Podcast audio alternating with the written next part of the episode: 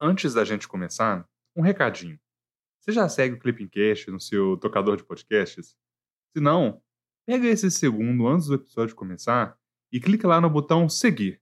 Assim, você não perde nenhum episódio.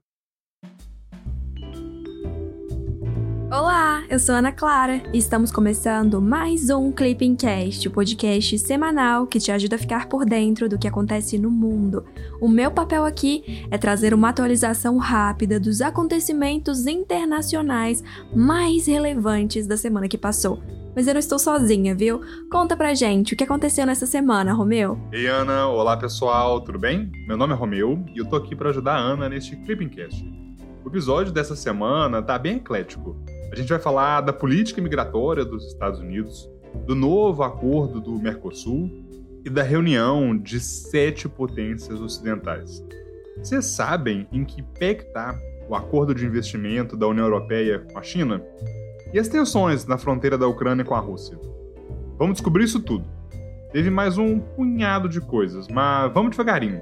Juntos, a gente vai cobrir tudo isso. É muito acordo, né? Mas o que o CACDista quer mesmo saber é o seguinte: e o acordo do Mercosul com a União Europeia? Vai ou não vai ser assinado? Gente, pelo amor de Deus, tem até europeu procurando em qual gaveta colocar o texto do tratado. Mas, enquanto a gente não fica rico, vamos ao que interessa mesmo: o resumão dos dias 3 a 7 de maio de 2021.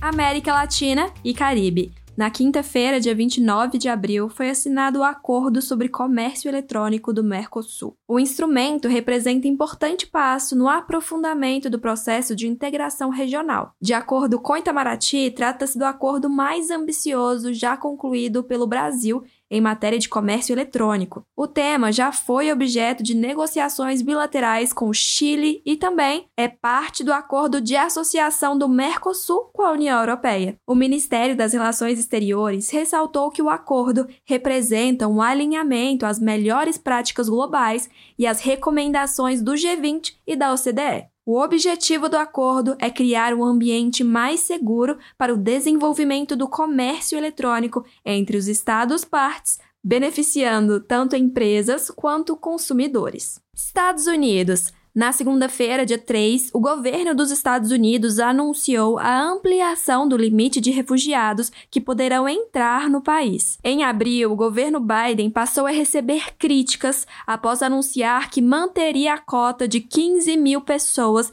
estabelecida pelo governo Trump. Agora, a nova administração aumentou o limite para mais de 60 mil pessoas. Ainda assim, a cifra segue abaixo daquela estipulada durante a última administração democrata. Ao deixar a Casa Branca, o ex-presidente Barack Obama estipulou que até 110 mil pessoas poderiam ser acolhidas. Nos anos seguintes, Trump reduziu progressivamente esse número como parte de sua agenda anti-imigração. Olha, migração não é o único ponto que separa Donald Trump e Joe Biden.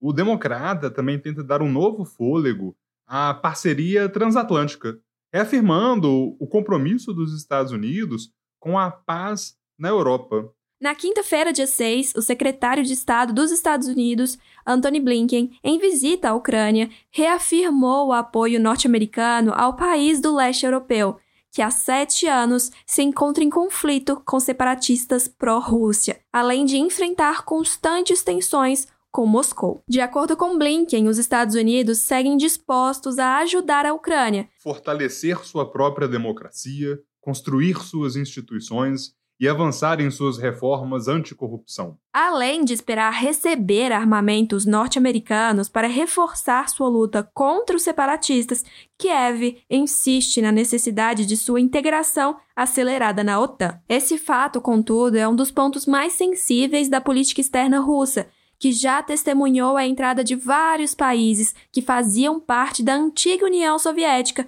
na organização liderada pelos Estados Unidos. China.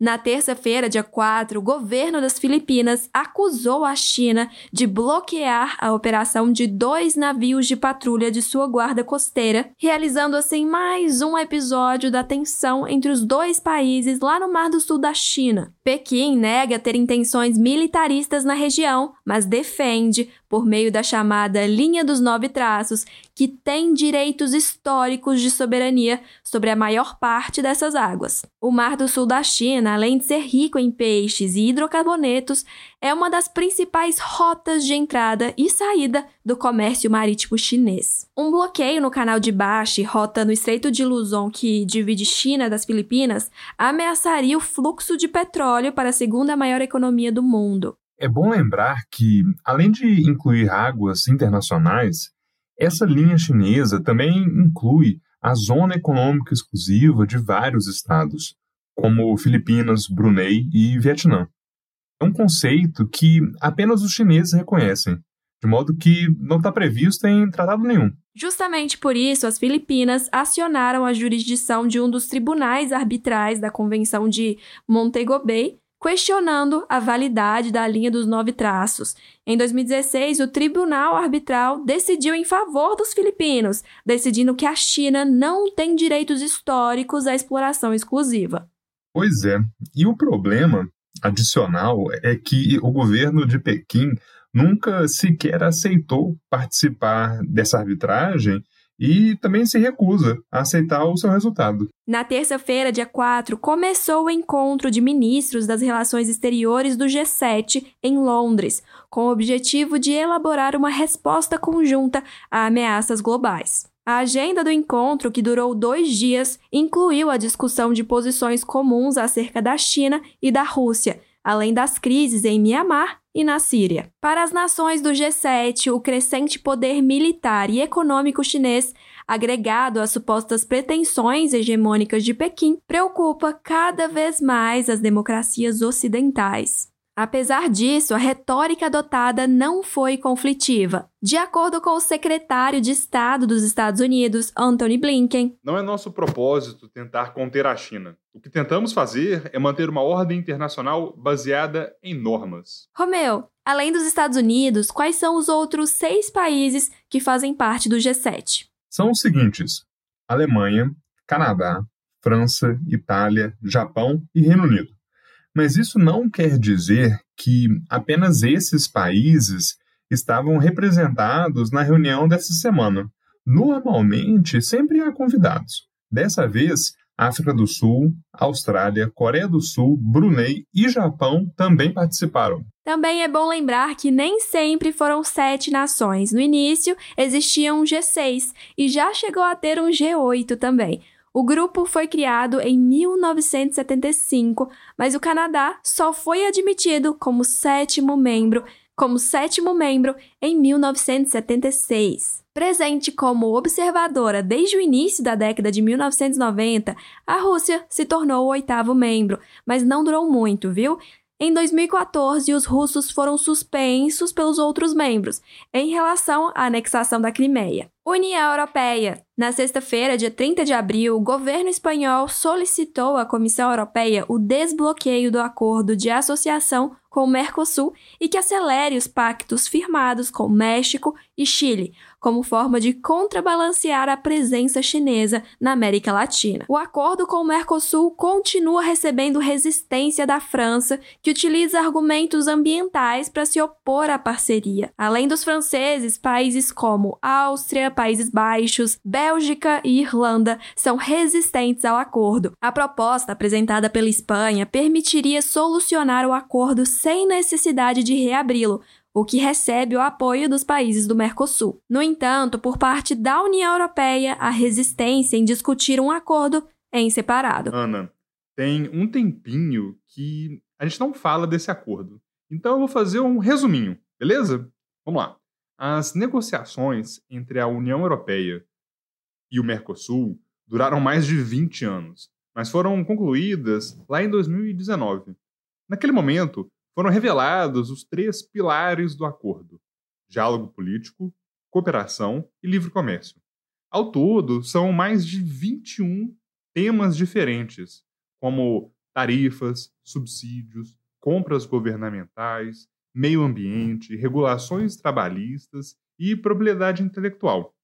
Juntos, o Mercosul e a União Europeia têm um PIB de cerca de 20 trilhões de dólares, o que é quase 25% de toda a economia mundial, além de constituir um mercado de quase 800 milhões de pessoas. É muita gente. É bom lembrar também que a União Europeia é o segundo maior parceiro comercial do Mercosul, levando em consideração todos os países que compõem o bloco europeu, e também que o Mercosul é o oitavo principal parceiro extra-regional da União Europeia, além de ser o quarto maior destino de investimentos europeus.